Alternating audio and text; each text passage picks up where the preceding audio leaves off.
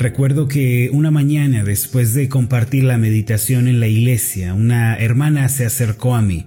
Ese día yo había estado hablando sobre Lamentaciones capítulo 3 versículos 22 y 23 donde dice que las misericordias de Dios son nuevas cada mañana.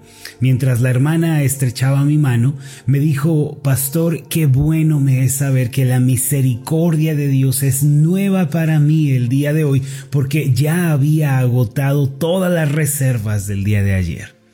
Mis amados, el Dios de la Biblia es un Dios de misericordia y gracia sin límites. Es el Dios de la segunda oportunidad y qué consolación tenemos nosotros al pensar acerca de esta divina gracia.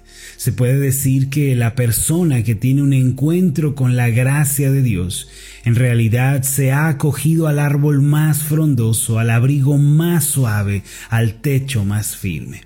El primer acto de la gracia y la misericordia de Dios para el hombre después de la aparición del pecado es la de venir en busca del hombre.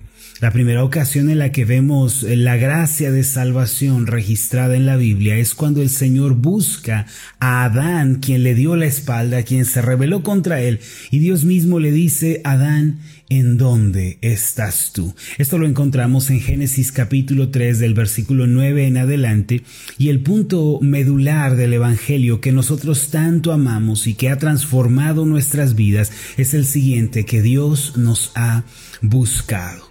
Muchas personas dicen que el corazón de la Biblia es Juan 3:16, que dice, porque de tal manera amó Dios al mundo que ha dado a su Hijo unigénito, para que todo aquel que en él cree no se pierda, mas tenga vida eterna. No obstante, el pastor David Cho Dice que el mensaje más lleno de misericordia y gracia se encuentra en las primeras páginas de la Biblia, en el momento en que después de la caída Dios se acerca a Adán, el hombre arruinado. Ahora, permítame hacer algunas preguntas. ¿Tenía Dios que buscar al hombre después de su pecado? ¿Estaba Dios obligado a hacer algo por el hombre? ¿Está Dios obligado a amar, perdonar, restaurar a los seres humanos? La respuesta sin lugar a dudas es no. Dios no tiene ninguna obligación de amar, ni de perdonar, ni de restaurar a nadie. Sin embargo, aquí es donde vemos la misericordia de Dios, que sin Él tener que hacerlo, sin Él estar obligado a hacerlo, Él viene a nosotros, nos busca, nos llama y se acerca con amor para restaurarnos. Así como Dios buscó a Adán en el principio, el Señor Jesucristo vino al mundo hace dos mil años en busca de pecadores y criminales para ofrecerles su gracia y su misericordia. Hermanos, yo quisiera recordarles que Jesucristo no vino al mundo para establecer una nueva religión de teorías, de filosofías, no, Él vino para compartir el reino de los cielos. Él vino trayendo una brillante luz celestial para toda la humanidad perdida y quebrantada. En Mateo capítulo 4 leemos acerca de los inicios del ministerio del Señor Jesús. En los versículos 13 en adelante podemos leer lo siguiente.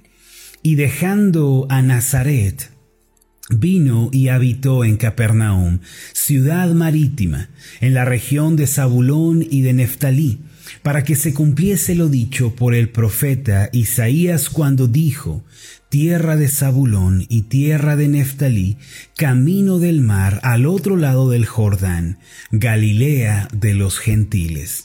El pueblo asentado en tinieblas vio gran luz, y a los asentados en región de sombra de muerte, luz les resplandeció. Versículo 17. Desde entonces comenzó Jesús a predicar y a decir, arrepentíos porque el reino de los cielos se ha acercado. Mire, aunque la tierra natal del el Señor Jesús era Belén y él había crecido en la región de Nazaret, él en determinado momento salió de allí para ir a Capernaum. Allí estaba la región de Zabulón y Neftalí, que son dos de las doce tribus de Israel, pero estas dos tribus, Zabulón y Neftalí, con el paso del tiempo, se habían mezclado con los gentiles, se habían perdido su eh, tradición y su identidad israelita. Ellos se habían entremezclado con los pueblos de la tierra y así se habían apartado de la ley de Dios, se habían apartado del temor de Dios. Por eso se le llama Galilea de los gentiles. Y los gentiles en la Biblia, bueno, son aquellos que no pertenecen al pueblo escogido de Dios, son aquellos que no han alcanzado misericordia. Por esta razón las tribus de Zabulón y de Neftalí eran menospreciadas y tenidas en poco por el resto de las tribus de Israel. Nadie quería ir a estos lugares, pues eran sitios de pecado, depravación, maldición. Para la gente de aquella época, Capernaum no era más que un lugar olvidado por Dios. Incluso se aseguraba que nada bueno podía salir de esas tierras.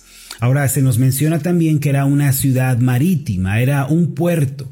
Y si hay algún lugar en donde se puede dar la corrupción, donde se puede dar eh, el fraude, es precisamente en esta clase de lugares. Lo que quiere decir el escritor, eh, el evangelista Mateo, al señalar estos aspectos sobre Capernaum, una tierra de gentiles, una tierra de israelitas que habían abandonado su propia herencia espiritual, un lugar de corrupción, de pecado, de depravación, de fraudes.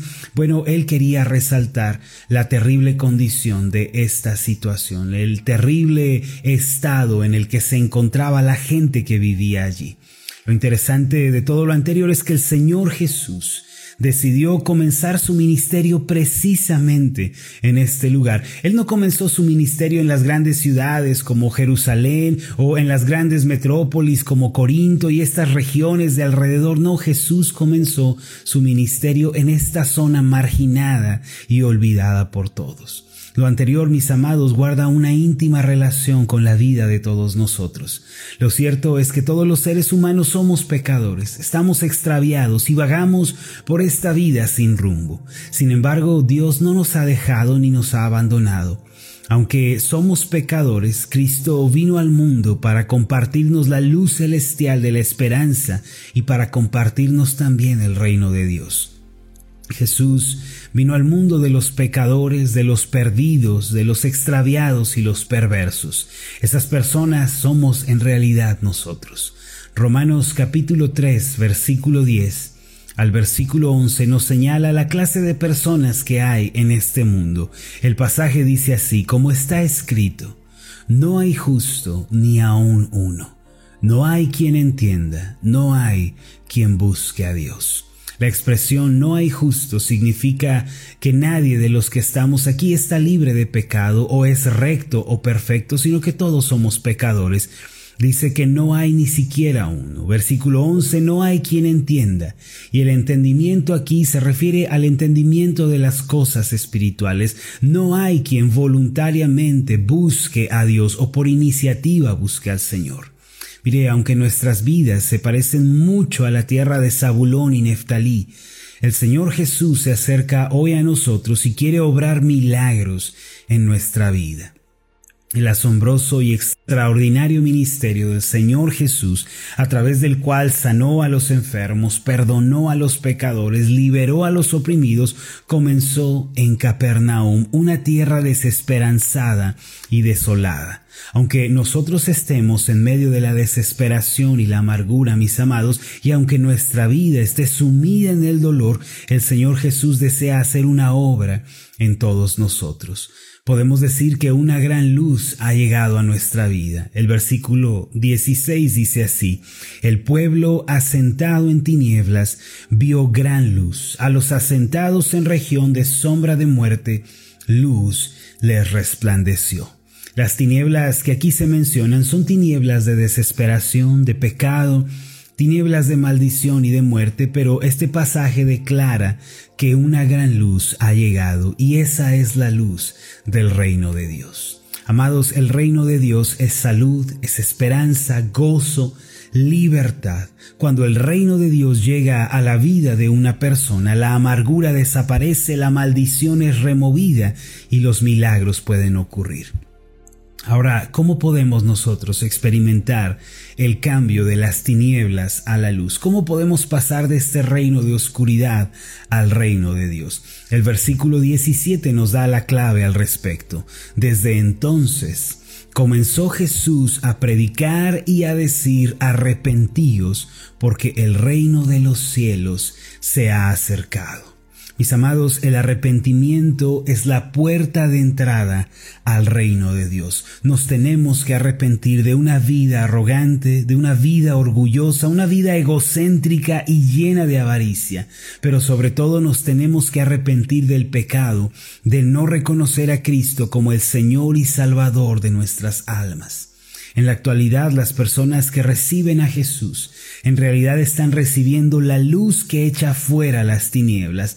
El día de hoy dígale al Señor Jesucristo, mi vida, mi corazón están abiertos para recibirte. Tú, Señor, eres bienvenido. Anhelo que como caminaste en antaño en aquellas ciudades, en aquellas regiones, camines también en mi vida alrededor de mí, Señor, que tu luz resplandezca en mi vida. Vamos a hacer una oración. Padre Celestial, ciertamente somos pecadores, vivimos en una tierra de pecado, una tierra que se ha rebelado contra ti.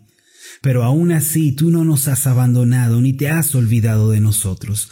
Tu mano, Señor, está extendida y tu misericordia se ha manifestado. Gracias por Jesucristo, quien trajo la nueva respuesta para nosotros, quien nos trajo la luz y la esperanza.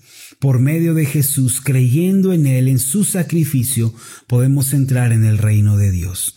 Padre, hoy nos queremos arrepentir de una vida egoísta, una vida arrogante, una vida llena de avaricia y de codicia. Perdónanos, Señor.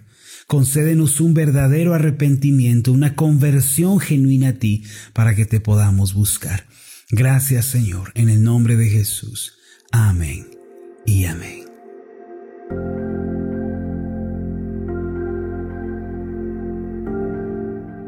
Hola, ¿qué tal? Mi nombre es Marlon Corona, soy el pastor de la iglesia Ascender en la ciudad de Zapopan, Jalisco, en México. Le agradezco mucho por haberme seguido con esta meditación. Mi oración siempre es que usted sea prosperado en todas las cosas y goce de una buena salud, así como prospera en su alma. Lo invito a que ore por las meditaciones Ascender y le pregunte a Dios cómo puede usted ser de bendición para este ministerio. Las meditaciones Ascender son impulsadas y apoyadas por nuestros oyentes. Reciba un fuerte abrazo de mi parte. Que Dios le bendiga. Hasta la próxima.